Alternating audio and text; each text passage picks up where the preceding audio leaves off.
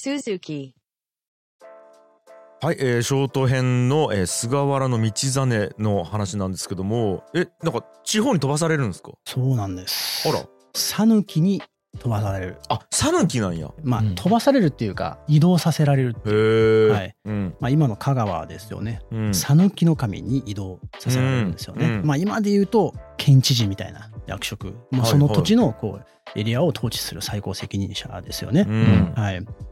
まあ、左遷という説があるんですけどね。はいはい。うん、左遷という説はあるんですけれどもどうも左遷ではなかったみたいで、うん。やっぱり1回目で行ったんですけれどもこの時はその特にほら地方の律令制が緩んできて地方統治の現場で結構いろいろと課題が出てきたんですよね、うん。その税金が集まらなかったりとか、農民が逃亡したりとか、まあ、結構いろいろ課題があったんですよね。うんうん。でその課題に対してその道真は貴殿道出身の実務官僚としてエースとして派遣されたんじゃないかっていうのが今のなんていうかうん。通説ですよね。ほどなる。ほど。まあ優秀がゆえにってことですね。そうそう優秀がゆえにっていうのもあれば、うん。あとは讃岐っていう地方もまあいろんなこう統治エリアが日本にはあったんですけれども統治エリアとしての重要度も結構上位だった、ううん。んたくさんの税収を集めることができたっていうところだし、まあ、内閣入りしたメンバーがその讃岐担当を経験した人が多いんですよね。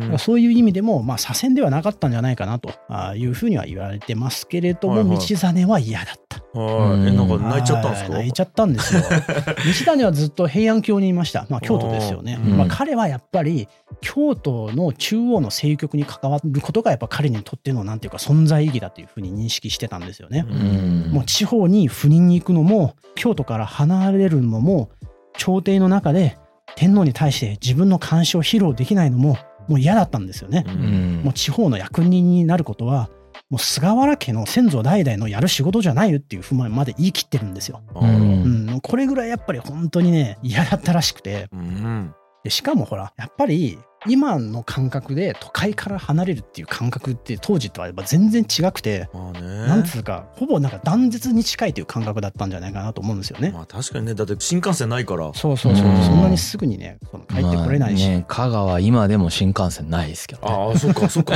香川ないかそうねそ。っか飛行機かそう、うん飛行機で私塾のさ関係廊下もほったらかしにしないといけないし教え子たちにさ講義をやってたらもう講義も中断されるじゃないですか。うん。で自分も家から離れてしまうからさ家族ももう妻も子供たちも心配なんですよね。うんはいまあ、別に讃岐をディスるわけじゃないんですけれどもやっぱり当時の平安貴族特に中央にいる平安貴族にとってはやっぱ京都以外って基本なんか何もない田舎っていう風な認識なんですよね。まあうねん。でしかもね道真って42歳、まあ、この時もうすでに40に超えてるんですよ。あら僕と同級生はいうん。ずっと都で生まれ育ったんですよね。うんもう不安も大きかったんです。もうイライラオーラ全開ですね。送別会で泣き崩れる。なんか送別会開かれるんですよね。もう道真さん頑張ってねっつって。うんでその送別会で漢詩を読み合うんですよ。うんでその時に当時の太政大臣の藤原元常っていうまあ最高権力者ですよね。うんが詩を作って参加者に杯を回すんですよね。で杯を回してでその詩を読むっていうことをやってたんですけど元常はですね道真の前に立ってこうまず彼が最初に漢詩を読んだんですよ。で道真さんあなたもちょっとこう返しとして漢詩を読んでねっていうふうに言った時にはい道真は心が乱れておわずかに一声を発したのみで涙を流しおえつするばかりであった。あ読めんかったん？読めかっうわーたうわうわみたいな感じで泣いたんですよね。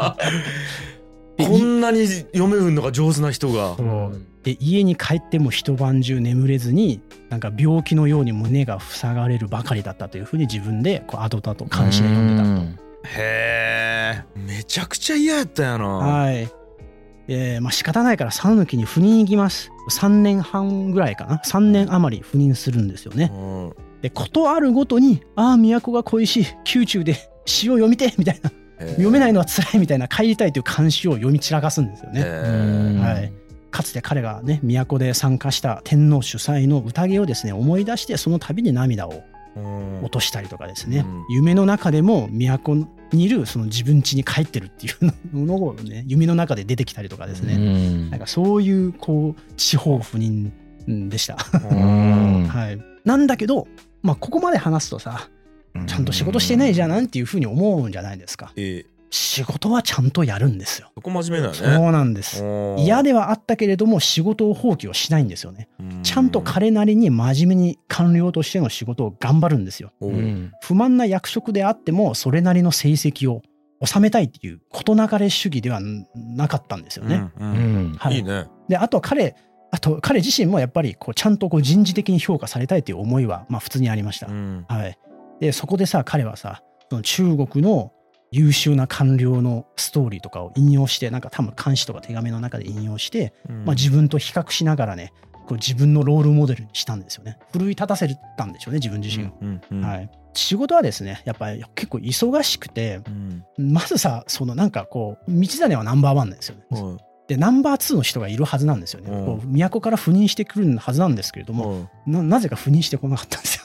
えどどういうことどういうこと？じ人事ミス？そうなんかわかんないなんかねルブッキング？そうなんか赴任してことでずっと都にナンバー2がなるはずの人がずっと都なんだろうね道真なら一人でやれそうみたいな話なんかなだから、ね、右腕がいない状態だったんです。えはい、で彼はどんな業務をやってたかも全部細かく残ってて、その視察をしたりとか、うん。でその民衆の訴えを聞いてうん。なんかどういうことで悩んでるかのを知ってでその儒教のを教えたりとかですね。農業の仕事を進めたりとか、うん。あとはその雨が降るようにもう祈願をの儀式をやったりするんですよね。うん。祈願の儀式で山の神を脅かすみたいなことをやるんですよ。うん。あとはその罪人の管理ですよね。うん。罪人のリストを管理したりとか、まあ、あとはその刑罰がちゃんと正しく行われてるかどうかをちゃんとこうチェックするとか。うんで、その讃岐のエリアの中でその優秀な人がいたらそれを抜擢してこう推薦したりとか、うん。まあ、そういったことをまあややってましたね。なるほど。ちなみに現地の役人の中で不正を働いたやつとかもいたんですよね。うん。結構腐敗してた人もいるんですよね。うん。そういった人たちを道真は監視の中で汚れたハエというふうにディスってます。うん。批判してます。ロックロックですねやっぱり。ロ ロックやな。ックですうね。うん。ん、彼自身はですねこの時の讃岐の統治っていうのは、うん。まあ、抜群の成績を出せたっていう手応えは得られてないんですよね。うん。ギリギリうまくやれたかやれなかったかみたいな結構自信がなかったんですけど、うん。人事評価では結構まうん。あちゃんと評価されたっていうふうな記録が残ってますね。うん。で讃岐での勤務を終えてうん。念願の都に戻ることができるんですよね。嬉しいんじゃなはい引き継ぎもしないおー嬉しすぎて？そう。帰りたすぎて。すぎて。うん。もう引き継ぎもほっぽり出して都に帰ってしまったんですよ。讃岐うどん美味しいけどな。当時からあったのかな？あったさな。かなかうん。彼はね基本的にめちゃくちゃ細かくてあの真面目な人なんですけれどもここだけはなんかちょっとね彼には似つかわしくなかったですよね。うん。まあこれが彼のちょっとこう魅力でもあるかなと思うんですけれどもまあ都でね待ちに待った天皇のプライベートな宴に特別待遇で参加を許されてそこで漢詩を読むんですよね。どんな漢詩を読んだかっていうとうん。もう私を地方に飛ばさないでほしいっていう漢詩を ストレートやな。これで天皇主催の宴で漢詩を読むっていうのはですね、はい。基本的に天皇を賛美する要するに天皇のご恩を歌い上げるっていうのうん。が常識なんです。うん。だからこれはですね人事異動に対する文句なんですよね。これ基本的に天皇の宴で歌うのはふさわしくないんだけれども、はい。もうどうしてももう地方勤務には行きたくないっていう気持ちが強かったんでしょうね。うん。そう。どうしても中央で都で天皇のために漢詩を歌いたいというふうに彼はもう気持ちが強すぎてもうこの場にちょっとふさわしくない詩を、事前に提出したセットリストを変えたんでしょうね急に。はい。はい。急にバーンって曲変えたんやろう、なん。おもろ。ちなみにねちなみにちょっとこう豆知識なんですけれども、うん。まあ、こういう宴あるんですよね。はいはい。天皇とかが主催して宴を酒とか食事とかをやりながらこうう漢詩を読み合うと。これって遊びでやってるわけじゃないんですよね。これはねうん。政治の一環なんですよ。ん。どんな政治かというとこれはですねコンセンサスの場なんですよね。うん。天皇を頂点とするこの国家システムに対してみんな賛同してるよね。みんなこれがいいと思っているよね。だからそれを詩で読もうね。天皇を褒めたたえようね。っていうコンセンサスを確認し合う場なんですよ、ね。はいはいはい。こういう機能が実はこの宴っていう場にあったんです、ううん。んだからこれは遊びじゃないんです。政治的な仕事なんですよ。へえでその嫌だっつったんですね。もうやめてください。いいねもう今後はですね、もう私はもうずっと宴で天皇のために読みたい。もうそれを読むことをやめたくないから、というふうに読むんだよね。いいねなんか、はいで、この時の、まあこれ以降はですね、彼はですね、出世街道を爆走するんですよね。おこの時の天皇はうん宇田天皇ですね。うん重要人物です。これは覚えてほしいですね。うんブレン中のブレンとして取り立てられて、うん中央政治にめちゃくちゃ関与していくんですよね。なんか宇田天皇とめちゃくちゃ波長があったんです。うん宇田天皇もなんか学問とか芸術がすごい好きなんですよね。うんで道真も道真でこういう宇田天皇をと接してあ自分は目をかけられるかもしれないっていう期待をしてたんですよね。うんだって自分はだって文章博士を務めてたし、なんだったら漢文学と歴史でいうともう東大一ですからね。うんまあそういった自覚があったから、まあ、自分はこの天皇の元だったらちょっといけるかもしれないっていうやっぱ期待はあったみたいですね。うんで宇田天皇も宇田天皇で道真を自分の陣営に引き立てた理由が実はあるんですよね。うん彼はですね権力基盤が弱かったんです。へ彼はもともとですね天皇になるはずではなかった人なんですよね一度皇族から離れて源氏になってたんですね。うんでそこで後継者のピンチヒッターとしてもう一度皇族に戻された人なんですよ。だから結構ちょっと込み入った事情があってなんか立場が弱かったんですよね。だから宇田天皇もプライベートな宴を頻繁に開催してそこで側近集団を形成してたんです。構でその中に道真がはめ込まれたっていう形ですよね。へうんえそんなシステムもう出て戻るみたいなやつがあるよね。そうですそうです。ね。面白い。はでい道真がめちゃくちゃ取り立てられすぎるっていうめちゃくちゃ役職を振られてですねお祭り状態なんですよね。うんうん。兼任したりとかうん。のも結構いっぱいあってうん内閣の事務方の中枢に生かされたりとか、あとはその気象庁のまあナンバー2とかにを任されたりとかですね、うんあとは天皇に学問を教える仕事もやってたりとか、う。んあとはほら2回目で出てきた民部省ですよね、うん。まあ、一番忙しい財務省、はいはいはい。あそこの長官を務めたんですよ。お当時日本で一番忙しい省庁の長官だったんですよね、うん他の仕事も一緒に兼任しながら、う。んでさらに天皇の秘書官の筆頭である玄人の神にも抜擢される、えうん。うん。その天皇の意思を官僚に伝える役職なんですよね。抜擢されるんだけれどもあの道真はこれを断るんですよね。うん。やっぱり玄人の神天皇の秘書官の筆頭っていうのは血統が高い身分の家柄の人が任じられるのがやっぱ普通だったんですよね。でしかも結構天皇と一番近い距離で天皇の意思を伝えるからさうん。結構脂っこいんですよ。おー。で道真はちょっとなんか感じたんでしょうねリスクを。うん。ちょっとこれはやめてさしてくださいというのを天皇に言うんだけれどもはいはいはい。ダメあじゃあもうやらないといけないんだ。そうそうそんな言い方なの宇田天皇さんあ ダメ。みたいなこと言う。た 俺のそばに私のそばにいて。ってだったんじゃないかなと思いますよ。で、えっと、しかもまあ彼が自分のスキルを発揮した仕事としては歴史書の編纂ですね。関わってますね。もう200巻ぐらいある。え？類従国史っていう、まあ、うん。すごい歴史書があるんですけれども、これの編纂に関与しますね。部門別にすごい分類されて、ケーススタディの検索がとてもしやすく工夫されてるっていううん書物なんですよ。うんで、これをみんなが読んで、政治の実務のなんかマニュアルにしてたんですね。へえはい。いやめちゃくちゃ仕事してもらうっすねめちゃくちゃ仕事してる。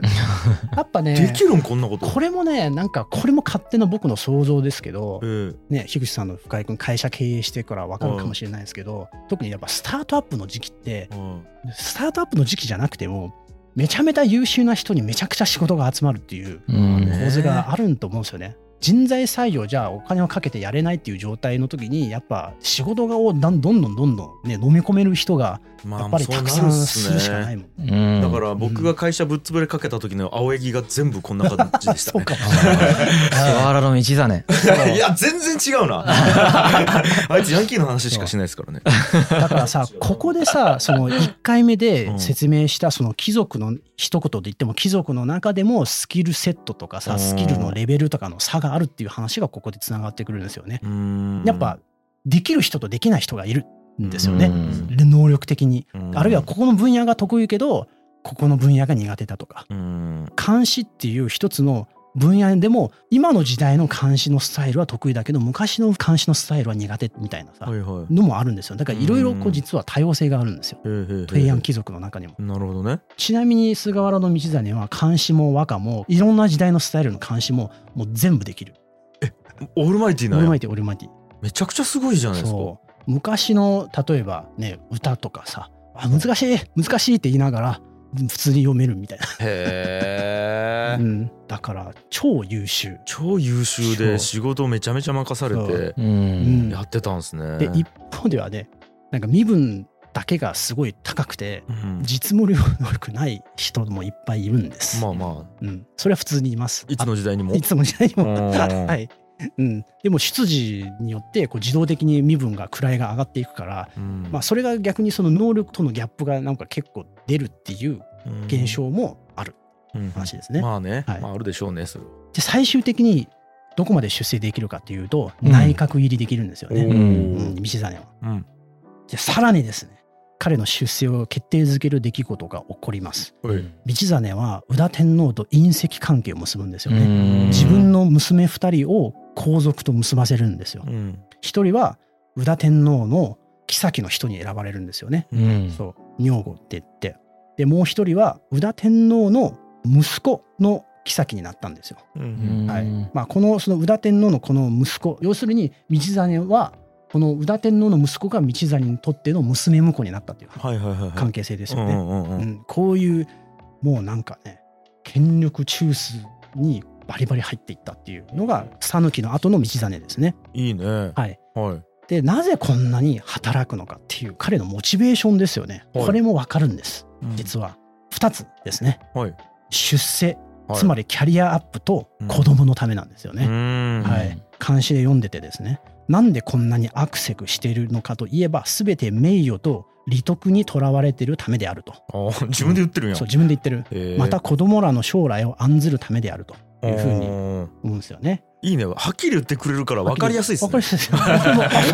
あそっか頑張ってるねみたいな。はいはい。でもう一個なんか面白い監視があって、はまあ、当時クーラーないんですよね。だから夏めちゃくちゃ暑いんですよ。いはい。夏の暑さを歌った監視がこの時残ってるんですよね。うん。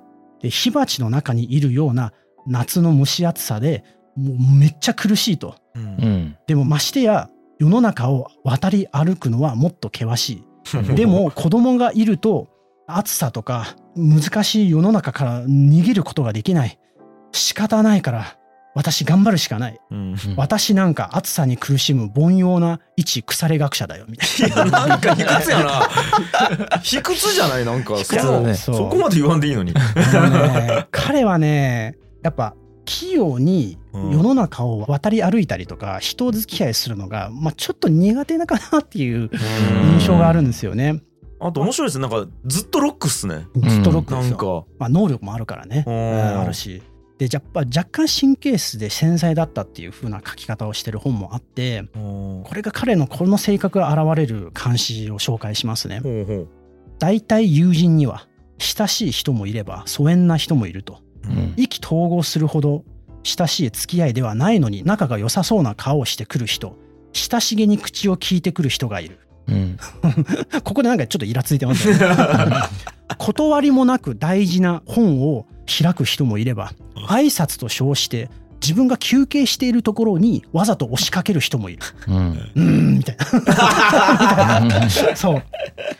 で小刀と筆は勉強に欠かせない私の文房具なんだけれどもその正しい使い方を理解してない人間は小刀を手にすればすぐ机を削りうん。筆を手にすれば落書きして本を汚す。うん。うーんみたいな。うんは書いてんすか？はい。運は書いてない。運は気持ちです。僕が想像してる気持ちです。私が書物の中から要点を抜粋して書き記した大事なカードこれをで勝手に持ち出したり破り捨てる人もいる。うん。ええ。これらのいくつかのことで私はすごくイライラします。でここで、うん。ほらいい締めになったじゃないですか、うん。あここでイイライラしたんだな。ってえでもねなんかね我慢できずにまたこの続きを書くんですよね。うん。大切な友人が私の書斎を訪れて話をしているところにお構いなしに乱入してくる無神経な人間我慢ならねえもうなんかね筆が多分止まんないですよね。乱入してくる人は先客に用事があるのを理解しないで後から来た身でありながらも用もないのに入ってくると。うんみたいな。でもね、書斎は学問に集中する部屋であると同時に心安らぐ場所でもあるのになんでこのいつら入ってくるんだみたいな。うん。でも書斎への立ち入りを全面的に禁止すれば立派な人物まで来なくなりそうで心配でならない。うん。私を理解してくれる人はせいぜい3人ぐらいしかいない。うん。えで終わってんですか？言ってることは前後してますけどへちょっとだいぶなんか性格わかりますよね。えねなんか監視なんだよね。えすげえ監視で読んこでるんですよれなんか。なんかさなんか僕はすごく共感するんですよね僕もなんか、あの自分のペースを乱す感じでうん。人が来られると嫌なんですよね、うん、でも彼はものすごく嫌だったんでしょうね。ね 監視でだって書斎への立ち入りを全面的に禁止するとうん。立派な人まで来なくなるのは心配だって。そう。え。ね 監視？監視で。そう。面白いなこの詩、うんこういうのが彼の仕事の性格が伝わる監視ですよね。面白いですよね。ううん。なんかユーモアがある気がするね。うん。なんかただこうガーって言ってるだけではなく、ちょっとなんかこう自虐っぽい感じはありますよね。でなんか、うん。本気で怒ってるっていうよりは、うん。えー、もうお前かなぐらいのなんかこうちょっとユーモアを感じるんですよね、なんか。そうかもね。それかすごい嫌悪感を表してるだけの可能性もありますけどね。ね。でここはまあ彼の性格ですよね。でいよいよちょっとね大事なことを説明するとはい。じゃあ彼は官僚ですよね、うん。官僚としてどんな仕事をやったのかっていう説明をしますね。これももしかしてねご存知のない方も多いかもしれないんですけれども、はい。えーわからない。分 からんっていうのは、はい。残ってないあのですね、はい。彼が具体的にどのような形で政治に参画したのが実はよく分かってないんですよ。うん。ぎやってる業務はまあのあ分かってるんですけれども、うん。ついた役職も分かってるんですけれどもじゃあ具体的にこの国の政策にどういうふうに関わってたのかとかどういうふうなこう積極的な提案をして例えば制度設計したとかみたいな記録って実はないんですよね。はい、おそらくはなんか他のこう内閣のメンバーとかに追従しつつ、まあ、役職に応じた職務をまあ果たしただろうというふうに言われてます。なので別にこの官僚のこの仕事の中で道真が突出して何かやったっていう証拠が残ってないんですよね。はい。まあ確かにですね、いろんな僕は書物とか参考文献とか論文とか読んだんですけれども、確かに道真が活躍した前と後の時代とで、例えば地方行政の仕組みとか税制など国家システムが、まあ割と変化した部分もあるんですよね。じゃあこれを道真だけの業績に結びつけられるかっていうと、ちょっと論拠が結構弱い感じ。まあ、当時は大臣クラスとか、まあ、内閣にもいた道真だったからそういったシステム変更の決定に関わっていないはずがないというふうに推測する学者はいますけれども、ちょっと弱い。まだちょっと弱いって感じですね。そこ監視で書いときゃいいのに、ね。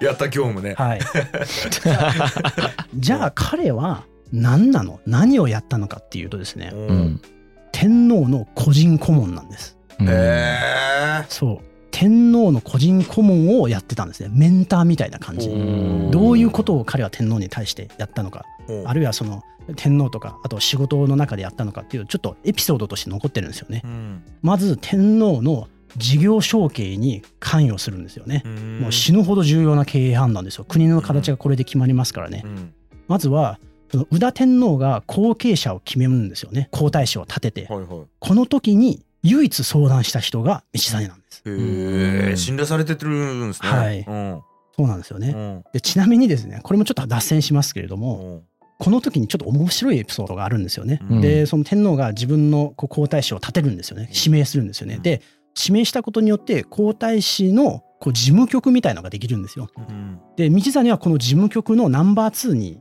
任命されるんですよね。うんこの時にその宇田天皇から道真がですね皇太子の教育を頼まれるんですよ。宇田天皇の言葉ね皇太子の学問の教育係って本当は別の役職を立ててやるんだけど今回はもろもろ省略してるから、まあ、そこにスタッフを当てないことにしたんだよ。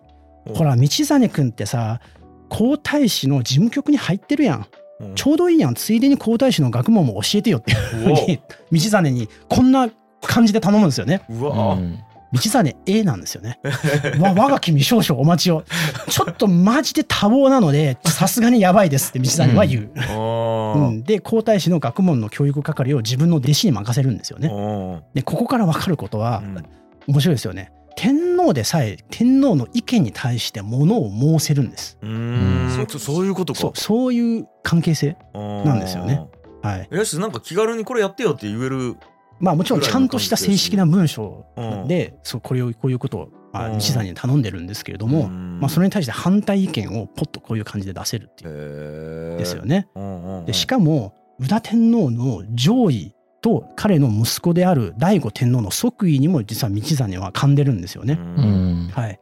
宇田天皇は早く上位したかったんですよね。うんなんでかっていうと自分息子っていう流れを早く確立して継承の既成事実を作りたかったんですよ。はいはいはいでこの上位のタイミングに際してまたしても道真に相談したんですよね。はいまあ実は2回相談してるんですよ上位のタイミングは。は一度目は時期尚早だっていうふうに道真に止められたんですよ。いはい我が君少々お待ちよみたいな感じで。うんでもう一回こう上位のタイミングについて上位したいからもう道真にどう思うっていうふうに相談するんだけれども、うんなんかこの時に2回目の時に上位のことがなんか世間で噂になったんだって。うんでそれを噂になってるっていうのをなんか宇田天皇はすごく不安になってあやっぱちょっと延期しようかなっていうふうにもう噂になっちゃってなんかちょっと嫌な感じだなっていうふうに思ったんでしょうね。で道真がですねいつ上位するの今でしょっていうふうに背中を押すんですよ。そ そうこのタイミングで中止する方が危険ですと。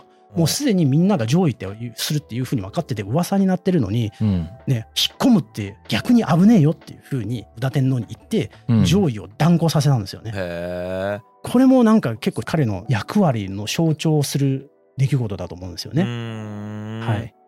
ああだから自分が本当にいいと思うことを強く言って結婚させるみたいな関係性やったってことそうですそうです。はい。ややっぱ政治にもね道真精通してますし、まあ、うん学問にも精通してるんですよね。うん精通しているそういう顧問として天皇に対してもまあもちろん天皇だけじゃなくて実は最高権力を握っている藤原氏に対しても同じ振る舞いをするんですよね道真が。はい、言うべきことは言う諌めるべきことは諌めるっていう風なはいはいこムーブをするんですよ。で実際宇田天皇も数多くのなんかこう諌めを道真から受けた、うん、っていう風に自分でも言ってるんですよね。うんはい、なんつうか別にこう道真に指針はないんですよ。はいはいただ本当に納得いかないことこっちの方がいいっていうことがあればフラットに状況を判断して良し悪しを判断して言うっていうのをひたすらやってる。へ若干やっぱ古代中国のなんか諸子百科的なムーブにちょっと似てるよね。かにやっぱ近いよね。なんかあれありましたね命かけてでも王様に提言するみたいな。それがかっこいいみたいなのがやっぱあんだよねあの時代あに。ありましたようんねそういう話。それの勉強めっちゃしてるだろうからね彼も。相当中国フルインストールしてるからさ、うん。中国のスピリットをうん。まあインストールしてロールモデルに目指そうとしたんだよね、うん。自分。なるほど。うん、でもういくつエピソードがあります。うん宇田天皇は鷹狩りをやってたんですよね。鷹狩り。鷹を使って狩りをするっていうね、で宇田天皇自分でさ殺生を禁じますっていうふうに命令を出したのに、うん。次の年に自分が楽しみたいために自分がその鷹狩りに行ったんですよ。道真それはやめてくださいっていうふうに言ってへるんですよ。え 自分で禁止したんでしょって。なんでやってんのっていう。なるほどね。ちゃんと言えるんや。はい、ああと遣唐使派遣問題っていうのがあってですね、うん。宇田天皇は派遣にとても意欲的だったんですよ。ううん。んあの当時その外交権っていうのは藤原家が掌握してたんですよね。でそれをちょっと取り戻したくて主導権を取り戻したくて、うん。この宇田天皇はすごくこうやって遣唐使派遣を自分で主導したいっていう思惑があったんですよね。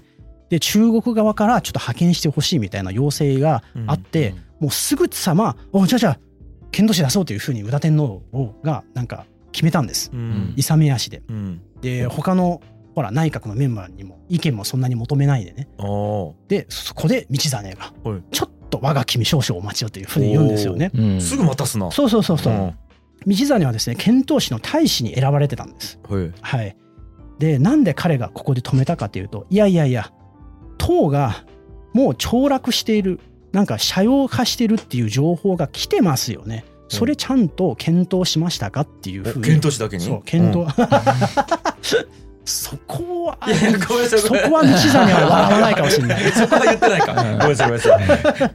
なんかその塔が結構ね正常が危ういっていう情報がもう事前に伝わってきたんだって、うん、それまではさその海っていう難関を越えたら、まあ、陸に入るとさ中国大陸に着くとそれまでは無事に唐の都までつけたんだけれども、うん。もう唐の内部がもう結構ガタガタでうん。危険度が高いしはまあ今まで把握できてない状況が今生まれてるから、うん。それの情報がも来てるのになんでそれを検討しないんですかっていうふうに道真が突き返したんですよね。うん。それはちょっと待ってくださいよっていうふうに言うんですよ。うんはい、で実際うんちゃんと実現可能性を考えましょうよと、はいはうんみんなで検討しましょうよっていうふうにうんまあ提言するんですよ。ううんんで、まあ、この道真のこの、ね、提言によって派遣計画が実際に撤回されたわけではないんですよいね。計画な派遣自体はずっと最終的にずっと模索されてたんだけれども、うんうん。まあ、党がまあ結局滅亡してしまって、うん。まあ、遣唐使も結局流れたんうんですよ。だからよくその今まで多分僕らが歴史の授業でなんか道真が遣唐使を取りやめたみたいな教え方を、うん。多分白紙に戻そう検討しね。うんもう最新の研究ではどうどうも違うみたいね、うん、計画の模索はずっとされてたと。うんで自然と流れたっていうのがまあ最新の学説らしいです。なるほどね。はい。まあでも止めてってあのちゃんと提言したっていうのは事実としてあるんですね。そうですね。なるほどなるほど。あともう一個ですね県税市派遣問題っていうのがあるんですよね。うん。まあ、県税市っていうのは役職の名前で中央から地方に派遣されてそれぞれの地方に国の倉庫があるんですね。そのそこの倉庫になんか税金として集めたこう稲とかが入ってるんですよ。はい。その稲と稲の現物がどれぐらいあるのかとその帳簿との整合性を監査する人みたいなほいほい。あるんですよ。これをその地方に派遣するかどうかっていう、はなんか議論が中央の内閣の中にあったんですよね。うん。まあ、これもおそらく宇田天皇の発案なんです。うん。はい。うんでもその発案で一回この県税市の派遣が決まったんですよね。うん。でもこれに対しても道真はちょっと待ってくださいというふうに言ってるんですよね。うん。実は当時帳簿とその倉庫の中のに納められた税金として納められた稲のズレが普通にあったんですよね。それは何でかっていうとこう本来税金として納められるはずの稲をもうそのまんまなんていうか民衆に貸し出してたんですよね現地の役人の独自判断で。はいはいはいで貸し出してで次の年に利息分だけこうもらうみたいなそういうこう現場判断でそういう運用実態がすでに出来上がってたんです。でそれで回ってたんです。はいはいはいでそれをある意味その宇田天皇の発案だとするとうんその県税司の派遣ってさその、ね、帳簿とのズレを監査するじゃん。うんで現地に行ったら帳簿となんかズレがあるじゃん。うんでそしたらその現場の役人がこう罪として罰せられるじゃないですか。はいはいうんそれはなんか実態をだいぶ無視しているだよねっていうこれは握手だよねっていうふうにはいはい道真は提言するんですよね。なるほどしかも一旦この県税司派遣っていうのは閣議で決まったんです。うん決まったんだけれども道真が「いややっぱちょっとおかしいよね」っつって自分でいろんな人にヒアリングして地方の勤務の、ね、経験の豊かな役人に官僚とかにヒアリングしてで自分でしっかりと理論武装して反論されないっていう状態を作った上で再検討お願いしますっていうふうに出してるんですようんうね。んうん。ここもなんか性格分かりますよね。うん。うん。そうね。うん、で逆に言うとですよ逆に言うとこれは一度決まったことを混ぜっ返した形ではあるんですよ。はいはいはい混ぜっ返してで、ね、宇田天皇の思いつきが非現実的であると、まあ、フラットに考えて、まあ、諌めた形なんですよね。うんまあ、こういう実直な道真の行動に対して信頼を抱く人もいればこいつなんやねんって思う人も、まあ、出てくるじゃないですか。あうーん、で実際その道真と仲が悪い貴族がいたりするんですよね。うん。その貴族に道真は危険人物だというふうに本で書かれたりとかしてるんですよ。うん。まあこれ表裏一体やな。うん。まあでもこのムーブしたらそういう勢力絶対出てきちゃうよね。そう。だよね絶対出てくるうん。ねこんだけ天皇に信頼されてうん。発言力があってうん頭も良くて。でも出自がね低いんです。で決まったことを覆しちゃったりしてみたいな。はあちょっと危険信号ですよね。う、んというのが道真のイメージですよね。なるほど。はい、この道真がですねついにですね右大臣になるんです。国家官僚ナンバー2ですよ。ううん。んなってその後転落していくんですね。転落するん転や落します。うん。これが最後の話ですね。うん。あもう最後か次がそうなんです、なるほど。うわなんか、ねうん。すごい信頼されて優秀で。うん、で言ってることも間違ってなくてなんかね。芯が通ってますよね。芯が通ってて指針がないって言ってたもんね。うん。なん芯が通ってて、まあ、状況判断も冷静にしてフラットに見てこう,、うん。こういうことこれは正しいべきはことはこういうことでしょっていうふうにうん。バンっていう。ううん。ん。うん。なるほどね。そう。でもやっぱひ誹謗中傷されるのは嫌い、あー。うん、でイライラして美しい漢詩に書くっていう。で理解してくれる人は3人ぐらいしか三人。ぐらい。自分でどう。本当かなと思いますけどもっといるでしょ。なるほどな。でもなんかあながちもしかして外れた感覚じゃないかもしれない。うん。だって群を抜いて抜群に優秀だからさ、うん。そういう孤独感って、まあ、僕は天才じゃないから分かんないですけどうん。やっぱあるんじゃないかなと思うんですよね。あると思う。自分だけ全部見えてる。そうだよね。樋口さんだってあのこの収録の前言ってたよねそれ。なんつ こんなことわかんないんだろうな。っつって。そうですね。それは思いながら生きてきましたね。そう。お道真とね通じましたね。通じ合いました通ずね。るな。神様なるか そこのやっぱ天才ゆえの孤独感っていうのはあるかもね。な いやもう言わんでいいよ。そんなの。言わんでいいんすよ。なるほどね、はいい、やーまあでもまあ本当に過言じゃないかもしれないですよね、はいうんうんその時代の天才なんででしょうね。ねうんなるほど。ということで、はいい、やそんな道真がどうなっていくのかですよね。転落するっていうのがどういうイメージなのかわかんないですけども、一旦今日はここまでですかね。はいはい、ありがとうございました。G. Kaye Suzuku.